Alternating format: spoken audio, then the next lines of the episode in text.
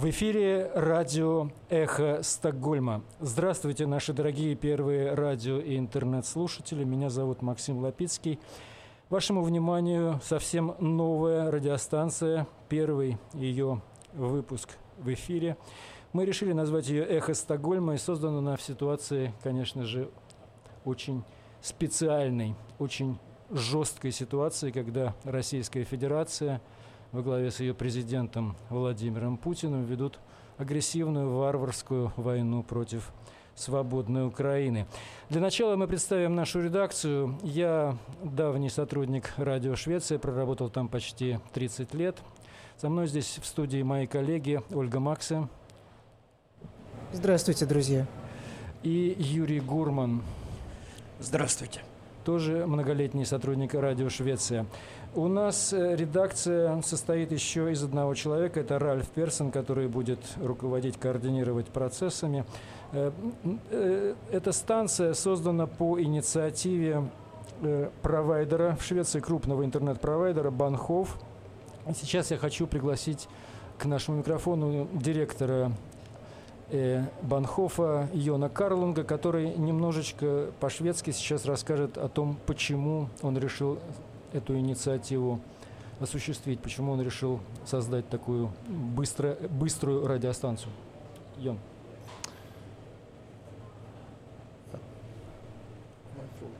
Hallå! Hej, eh, Jon Karlung heter jag. Jag är eh, ansvarig för det här eh, projektet och vi tycker det är jätteroligt att vi kan komma ut med den här informationen.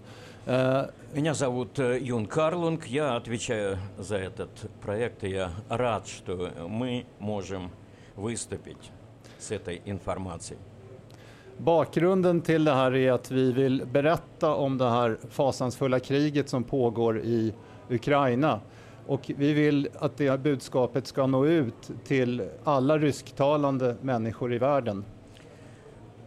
Причина, по которой мы взялись за это дело, это, это варварская война, которую Россия ведет в Украине, и мы хотим, чтобы наши передачи достигли всех русскоговорящих людей по всему миру. Jag tror själv väldigt mycket på internet som ett medel för demokrati och frihet och yttrandefrihet, att man låter olika röster komma till tals. Eh, I ett läge när den ryska staten blockerar och censurerar internet får vi använda oss av alternativa medel också och då tror vi på radio. И я очень верю в интернет как э, свободный голос, который может донести такие посылы о правах человека, о свободе. Но сейчас, когда ведется такая война, мы вынуждены прибегать и к альтернативным средствам доставки информации. Jag har själv en personlig relation också. Jag eh, älskar rysk kultur. Jag tycker väldigt mycket om rysk litteratur. Eh, jag har också jobbat väldigt mycket med systemutvecklare och tekniker, i vårt fall från Ukraina. Så jag tycker att hela situationen är hemsk och det är det vi vill berätta om. Я очень люблю русскую культуру, русскую литературу, и я работал с развитием интернетовских систем в Украине, и мы хотим рассказать о тех ужасах, которые там сейчас происходят.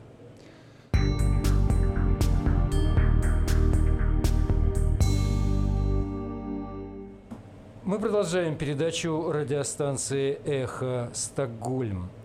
И сейчас мы поговорим о том, что происходит, собственно говоря, в этот день в Украине. Сегодня 18 марта, 23-й день этой войны, как ее называют в России, специальная военная операция.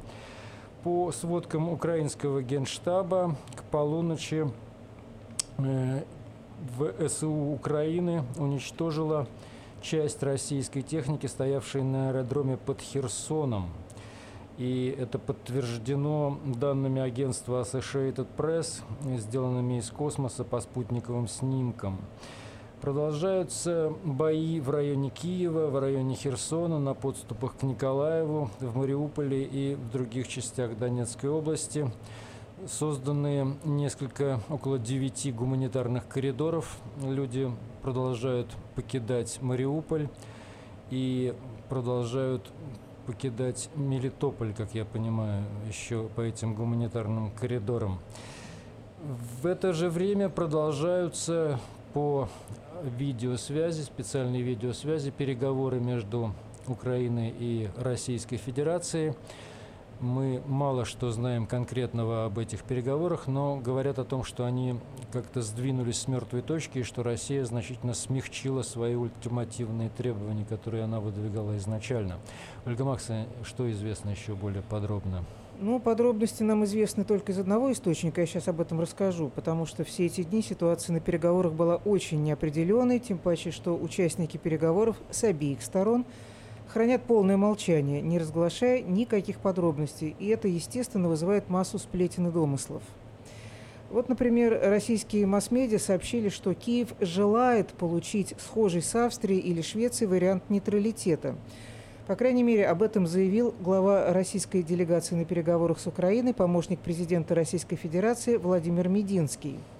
Украина предлагает австрийский или шведский вариант нейтрального демилитаризованного государства, но при этом государства, имеющего собственную армию и военно-морские силы.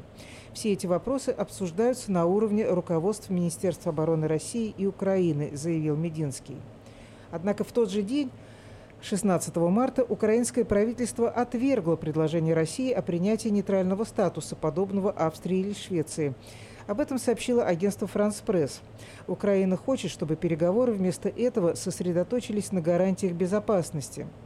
В четверг газета Financial Times сообщила, что Украина все же готова обсудить вариант нейтралитета. И по пунктам сообщила вот что. На что, на что соглашается Украина, собственно. Украина объявляет нейтралитет и отказывается от намерения вступить в НАТО. Украина соглашается с ограничением собственного вооружения. Украина отказывается от размещения на своей территории иностранных военных баз и иностранного вооружения. Что взамен обещают Украине? В обмен Украина получает защиту от союзников Соединенных Штатов Америки, Великобритании, Турции и других стран – Россия должна будет вывести свои войска с территории Украины, а именно с тех территорий, что были захвачены с 24 февраля. Это южные районы вдоль Азовского и Черного морей, а также территория к востоку и северу от Киева.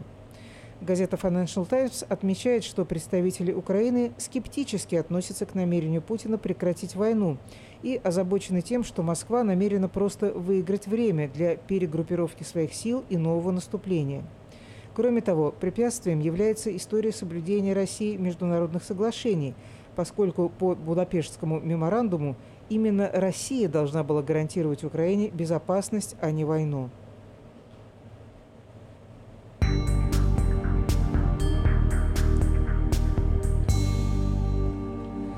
Вы слушаете радио «Эхо Стокгольма» из Швеции. Это наша первая передача, первый выпуск и первый выход в эфир.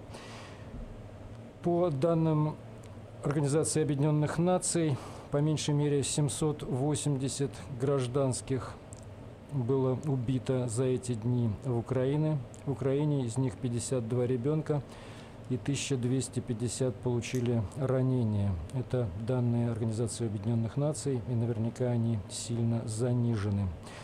Около трех миллионов двухсот тысяч человек ныне беженцы уже за территориями Украины сбежали от этой военной операции, как ее называют в Российской Федерации, и около двух миллионов внутри Украины тоже э, были вынуждены покинуть свои дома. В Швеции прибывает некоторое количество этих беженцев, и Юрий Гурман немножко подробнее расскажет о том, как это происходит. Беженцы приезжают все время, но зарегистрировано пока малая талика от всех прибывших э, в Государственном миграционном ведомстве. Число, которое нам сказали, сейчас уже, видимо, более 10 тысяч. Это, видимо, 50-60% от всех украинских беженцев, которые добрались до Швеции. Уже через неделю после начала необъявленной войны Украину покинул миллион беженцев. А сегодня их уже 3 миллиона 200 тысяч.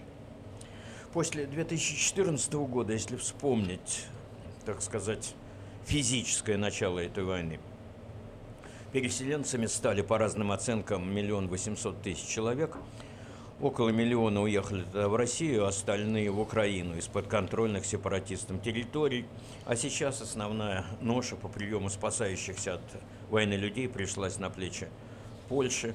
Сотни тысяч украинцев приняли Венгрию, Молдавия, Словакия, Румыния. В Швецию сейчас ежедневно прибывает около 4 тысяч беженцев, плюс-минус цифры расплывчаты. От 20 тысяч до 200 тысяч ожидается к лету, но, скорее всего, 20 тысяч уже есть. Почему число, сообщенное нам в пресс-службе миграционного ведомства, столь отлично от этих данных, понять легко. У Швеции с Украиной безвизовый режим, и украинцы могут жить здесь без регистрации до 90 дней – и многие надеются вернуться домой до конца этого срока. А 4 марта Европейский Союз активировал директиву о временной защите в связи с массовой миграцией, согласно которой беженцы получают временный вид на жительство. В Швеции на год до 4 марта будущего года Такие беженцы отличаются от азюлянтов, которым в случае положительного решения предоставляется постоянный вид на жительство, но они и ждать этого решения могут годами – Около 50-60% украинских беженцев живут сейчас по семьям, просто у людей, у своих родных, близких, родственников. Многим, однако, помощь миграционных властей рано или поздно понадобится. Ресурсы ограничены, но лозунг «Дело Украины – наше дело», аналогия с финской войной, «Дело Финляндии – наше дело» слышится все чаще. Даже крайне популистская партия «Демократы Швеции» себе изменила и тоже выступила за помощь беженцам уже здесь, а не у них на родине. В одном из стокгольмских магазинов стояла в кассу за пожилой парой с тележкой, нагруженной доверху детскими подгузниками. «Для детей беженцев?» – спросил я, и пара утвердительно закивала головами. Я видел, как в русском магазине Стокгольма смущенным украинкам накладывали целые сумки продуктов, начиная от круп и кончая красной икрой, не беря с них ни кроны. В шведских семьях – родственники украинцев.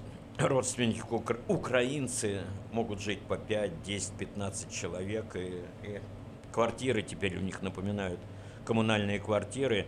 И, естественно, это большая нагрузка на всех, как э, финансово-экономическая, скажем так, и психологическая. Прием беженцев – это, конечно, особая история, потому что пропускная способность, скажем, стокгольмского отделения миграционного ведомства очень ограничена, но беженцы должны быть, согласно директиве о массовых беженцев Европейского Союза, должны быть зарегистрированы властями, чтобы рассчитывать на помощь. Иначе беженец зависнет между небом и землей. Ну, такая картинка с места событий, скажем в стокгольмском отделении миграционного ведомства в Сунбиберге. Ханс, так назовем этого шведа, отправился туда в воскресенье, как раз когда подъехали два автобуса с беженцами. Их приняли даже в воскресенье, в неурочный час, выходной день, распахнули ворота. А Хансу рассказали, что в день отделения ведомства принимает только 600 человек – он провел рекогносцировку, разобрался на месте и в ночь на вторник, 2 часа 45 минут, прибыл туда с двумя одеялами, раскладным стулом и термосом с кофе. Одно одеяло отдал потом какой-то беженке, но перед ним в, ночь, в очереди уже стояли два десятка человек.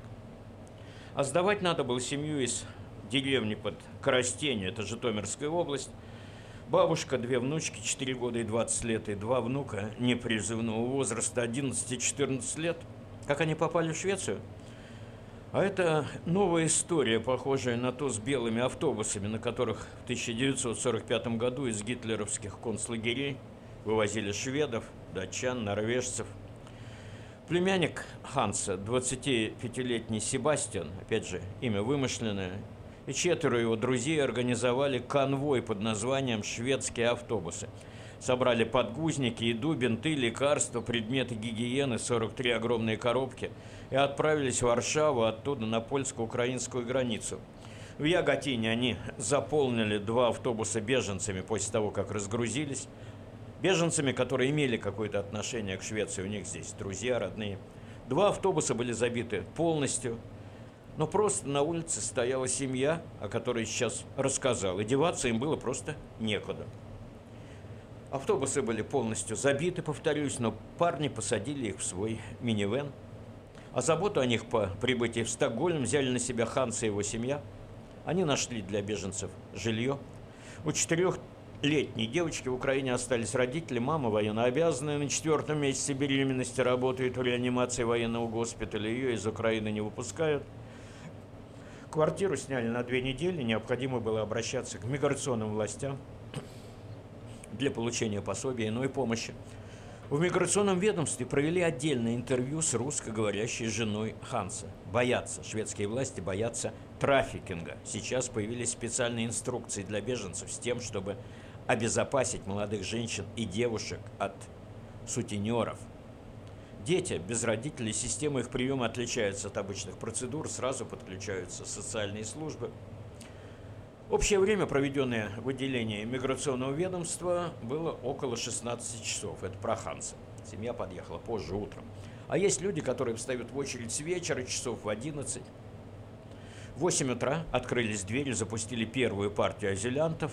Допросы и интервью детей продолжались по 40 минут, потому что речь идет именно об одиноких беженцах-детях. Их в Швеции относительно немного сейчас, вот последний наплыв мигрантов из Украины, 200 где-то человек, 200 ребят. Потом с семьей разговаривали чиновники управления социальной защиты. Квартиру семье ведомство не оплачивает. Деньги на оплату жилья жертвуют пока шведские люди. Пример, впрочем, тоже нетипичный а временный вид на жительство придет через две недели. А после этого медицинская страховка вступает в силу, в детский сад можно, в школу взрослая девушка сможет начать искать работу в Стокгольме. Оплатить им в день будут на содержание где-то от 68 до 73 крон на человека. Не разгуляешься, это где-то, наверное, сколько это у нас? 700 ну, рублей, да? Да на русские деньги. А если не найти жилья здесь, беженку с четырьмя внуками отправят на север Швеции. Там целая система лагерей беженцев. Когда-то в бытность журналистом шведского радио я слал оттуда репортажи. И тогдашние азилянты рассказывали, что на стенки от тоски лезут вперед 500, назад 500, а до ближайшего города 100 километров, а автобус ходит два раза в день. Зато Ботнический залив близко. Вы слушаете радиостанцию «Эхо Стокгольма». Мы продолжаем передачу. Еще немножечко поговорим о том, что сейчас происходит. Продолжаются бои сегодня в предместьях Киева, Херсона, на подступах к Николаеву, в Мариуполе, в других частях Донецкой области. Гуманитарные коридоры созданы, вроде бы работают 9 гуманитарных коридоров из Мариуполя, в частности и по ним люди продолжают покидать страну, покидать эти окруженные города. Э, ну, мы еще немножко поговорим о том, что происходит на переговорах. Да, Ольга Макс хотела кое-что добавить? Нет, да? Значит, мы тогда вернемся к другой, к другой теме, потому что у нас, мы выходим, вот у нас уже 23-й день идет эта война. В Швеции за это, много, за это время много что произошло и резко изменилась политическая ситуация в связи с этой войной. Э, и Ольга Макс подробнее об этом. Э, я хочу начать с того, какие кардинальные перемены произошли буквально в эти дни. Шведское правительство предложило парламенту увеличить расходы на оборону до уровня эквивалентного 2% ВНП. Это более 100 миллиардов шведских крон. Это, конечно, оправдано. Само собой разумеется, что налогообложение банков, других юридических лиц и доходов от капитала будет стоять на первом месте. Так делается всегда, если необходимо увеличить государственные расходы. Много лет ежегодно на оборону выделялось около 1% ВНП. Прошлом году Риксдаг, принимая во внимание растущее военно-политическое напряжение с Востока, принял решение постепенно увеличить расходы на оборону до 85 миллиардов крон к 2025 году. Но война в Украине буквально в один день перечеркнула все эти планы.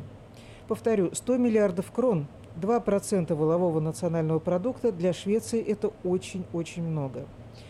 О том, с какими экономическими трудностями в связи с этим столкнулись в эти дни простые граждане и что нас ожидает дальше, я расскажу чуть позже. А пока лишь отмечу, что на сегодняшний день шведские вооруженные силы занимают 25 место в мире. Это больше, чем в Южной Америке, э, простите, в Южной Африке, Дании или Аргентине, но намного меньше, чем во многих других европейских государствах. Кстати, первая пятерка самых мощных армий мира выглядит так. США, Россия, Китай, что само собой, Индия и Япония. Я не открою военные тайны, если расскажу, что военные вооруженные силы Швеции насчитывают всего около 38 тысяч военнослужащих, 204 самолета различных типов, 121 танк, 3371 бронемашину, 316 кораблей различных типов. Оборонный бюджет пока составляет 70 миллиардов шведских крон. Я расскажу о том, с какими экономическими трудностями сегодня сталкиваются простые шведы. Прежде всего, это невиданный со времен Второй мировой войны рост цен на продукты питания, электроэнергию и автомобильное топливо – Последние лет 20 уровень инфляции в стране колебался в диапазоне от 1 до 2%. Причем я даже помню те несколько лет, когда инфляция носила минусовый характер, приобретая вид дефляции.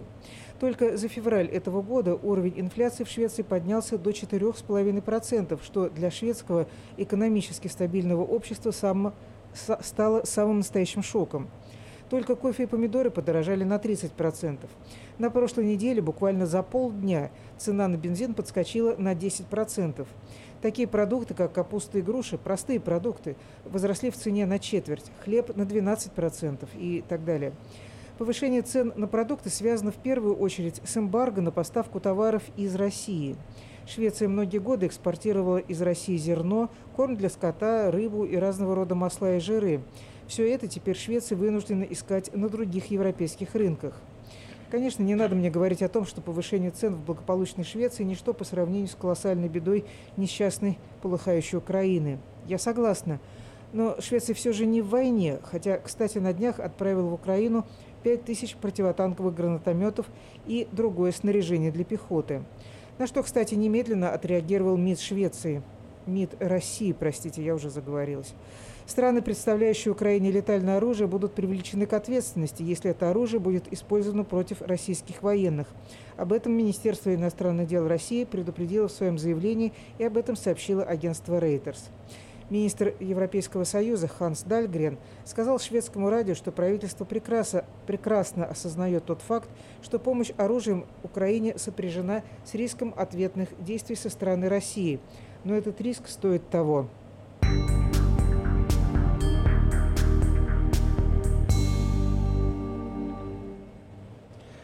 Вы слушаете радиостанцию «Эхо Стокгольма». Очень много дезинформации сейчас в эфире и подается от русских разных СМИ. Мы это все наблюдаем, и источниками дезинформации являются как непосредственно Кремль, так и военное руководство Российской Федерации, так и официальный его представитель Игорь Коношенков вновь бездоказательно заявил, что в Харькове под контролем Соединенных Штатов выполнялся секретный проект по изучению путей передачи у человека заболеваний через летучих мышей. Но ну, эта информация, так же как и информация о биологическом оружии, разрабатываемом в Украине и об атомном оружии, разрабатанном в Украине, вся она абсолютно фальшивая информация. Это то, что называется черная пропаганда. И то, что сейчас происходит и исходит от российских СМИ и от российских любых источников, официальных источников. В этой связи я хочу напомнить древнюю уже, сейчас уже ясно, что это древняя история времен э, противостояния России и Грузии, когда Э, Россия на полном серьезе утверждала, что в Грузии находятся специальные, опять же, секретные, абсолютно секретные лаборатории, которые отправляют биологических зараженных комаров на территорию России. Каким образом? Как это неизвестно. Но такая информация была, и она была воспринята совершенно нормально. Я помню, на нее реагировал человек по фамилии Онищенко. Да, и как мы знаем, э, в общем, существует методичка по тому, как вести боевую пропаганду. Она широко известна российским журналистам, которые учились на военных кафедрах российских э, журналистских заведений, где информация подается в виде дохлой селедки, когда какая-то ложь подается, и потом эта ложь по-прежнему существует, хотя хотя это все абсолютно как бы э, потом опровергается, может опровергаться, но все равно это остается в воздухе. Или метод 40 э, на 60, когда 60% правдивой информации, 40% дезинформации. Это все боевые методы ведения этой пропагандистской войны. Интересно другое, что люди, которые это изучали в университетах, на факультетах журналистики, часть из них сейчас говорят, что России нужен именно такой лидер, как Путин. И вот это вот удивляет. И... Ну, может быть, они сами поверили в то, что они сами говорят, потому что было вот замечательно Муратов сказал, наш Нобелевский лауреат, о том, что Путин сначала дал задание своим вот этим бойцам пропагандистского фронта создать имидж Украины, а потом сам в этот имидж поверил. То есть они настолько его, его сами прозомбировали, получился эффект самогипноза. Но здесь даже дело не в имидже, а дело в тех военных действиях, которые были развязаны 8 лет назад.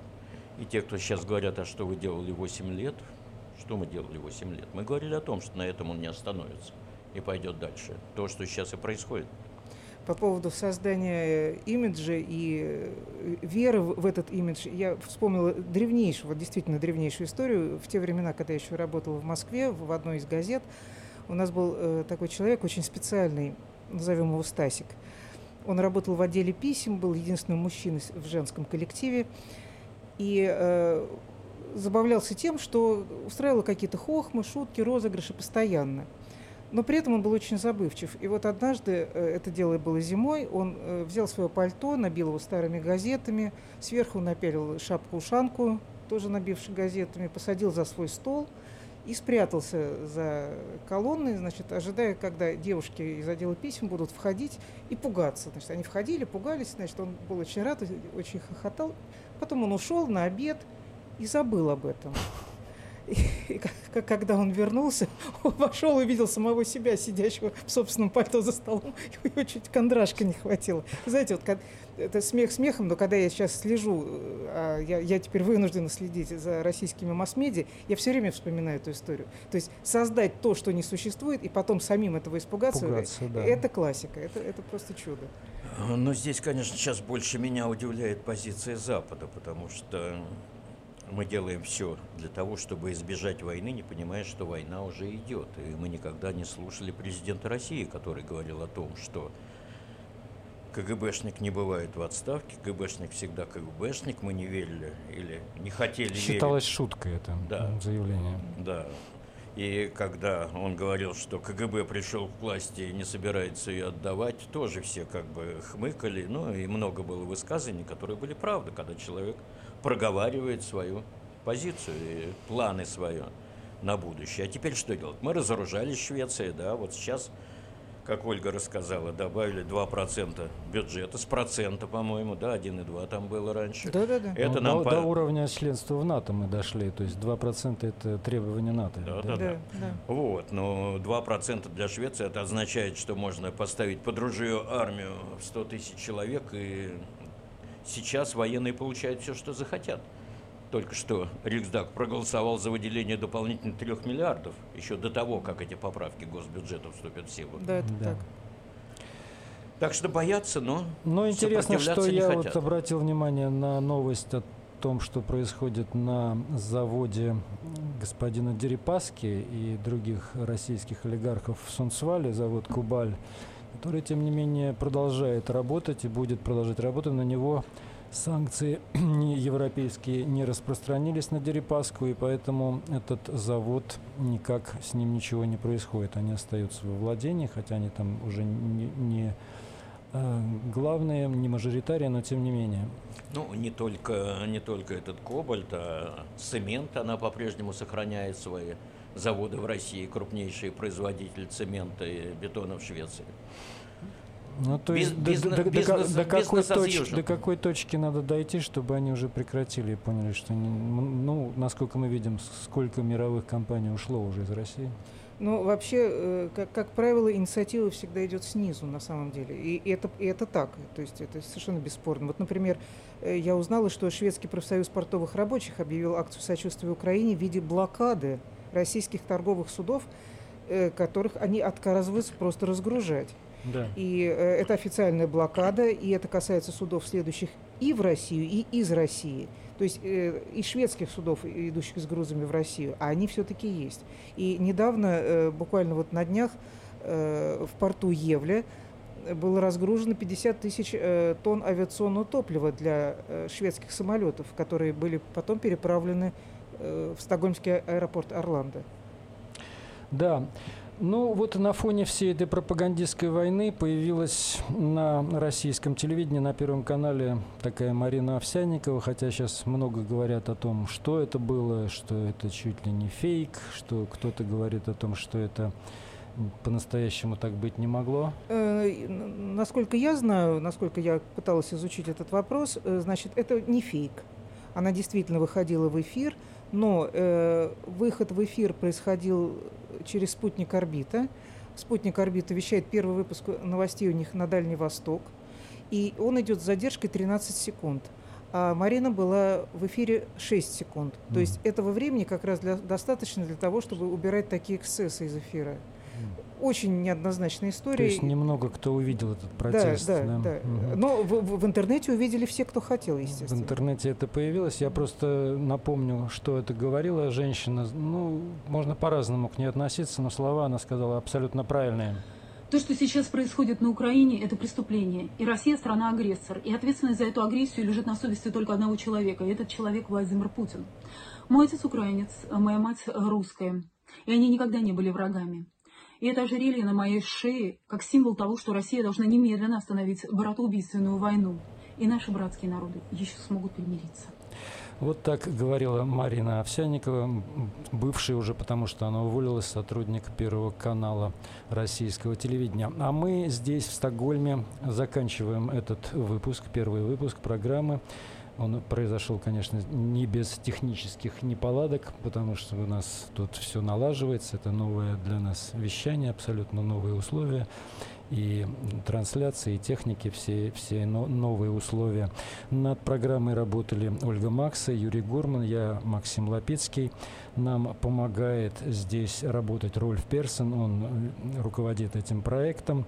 Кристиан Турин – это техник. Маркус Эриксон отвечает за коммуникации, за распространение этого в нашем эфире. Всем спасибо, всего доброго. Оставайтесь на нашей волне, если мы еще выйдем в эфир, а мы надеемся выходить в эфир. Всего доброго, до встречи в эфире радио «Эхо Стокгольма».